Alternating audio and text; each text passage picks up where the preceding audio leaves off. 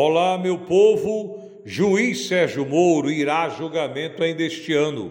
Fernando Haddad, lembram? É pré-candidato do PT a presidente apoiado por Lula mais uma vez. Bolsonaro também começa a ser cortejado por lideranças que querem a vice. No Ceará, quem são os candidatos a governador?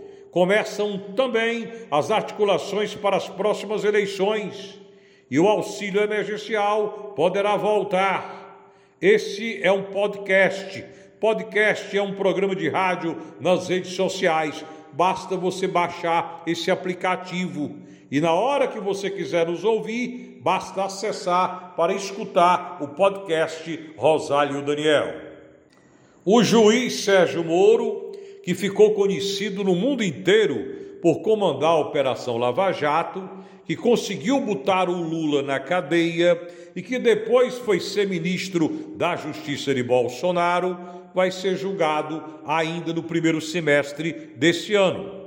A informação é de Gilmar Mendes, que é ministro do Supremo Tribunal Federal. A ação de suspeição, que é o nome que é dado ao processo contra Sérgio Moro, que foi dada entrada em 2018, alega que Sérgio Moro se tornou não somente um juiz, mas um inimigo pessoal e político de Lula e que também tinha pretensão política.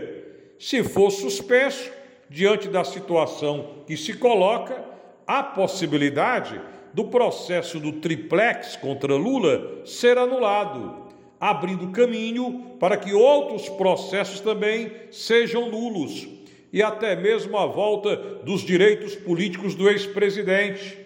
Já existem comentários de que aquele atrito Bolsonaro e Mouro, que levou o atual presidente a admitir o então ministro, já seria também Sérgio Moro, criando uma situação para ganhar mais popularidade e se lançar futuro candidato à presidência da República.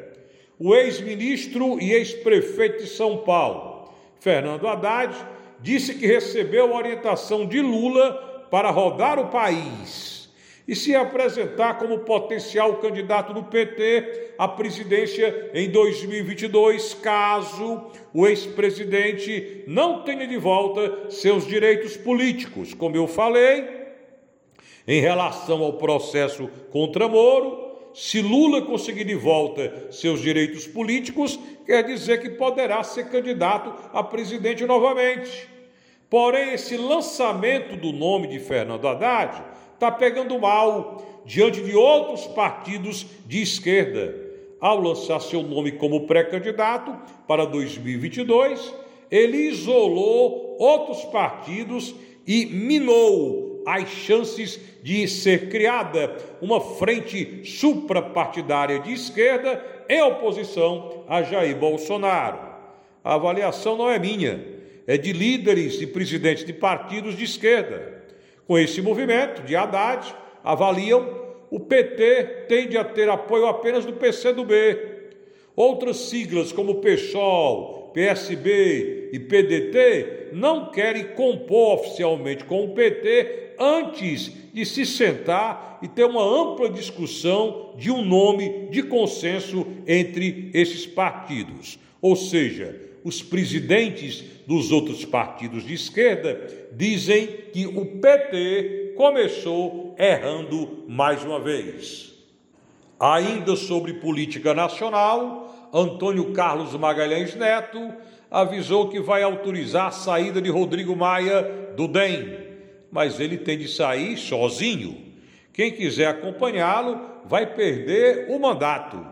A saída de Rodrigo Maia do DEM é um presente de Antônio Carlos Magalhães Neto para Jair Bolsonaro, na tentativa de se aproximar mais ainda do presidente para ocupar, quem sabe, a vaga de candidato a vice de Bolsonaro na eleição do ano que vem. Detalhe: Rodrigo Maia está de malas prontas e pode ir para o PSL, antigo partido de Bolsonaro. E se isso acontecer, vai fortalecer muito a sigla em todo o Brasil. No nosso estado, o nome forte do PSL é o deputado federal Heitor Freire, que já está avisando tá, a articulação e o fortalecimento do partido no interior, visitando várias cidades e articulando o crescimento da sigla. Se no Ceará os candidatos a deputado estadual e federal já começaram a visitar os municípios do interior e a dialogar com lideranças para articulação, apoios para a eleição do ano que vem. Para governador não é diferente não.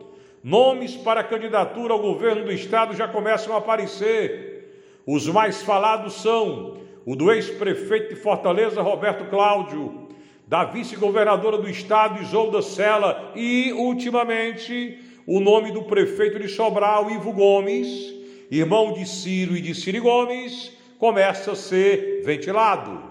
Contra os Ferreira Gomes, há o um movimento de alguns partidos políticos para lançar o senador Luiz Eduardo Girão, apoiado pelo deputado federal Capitão Wagner.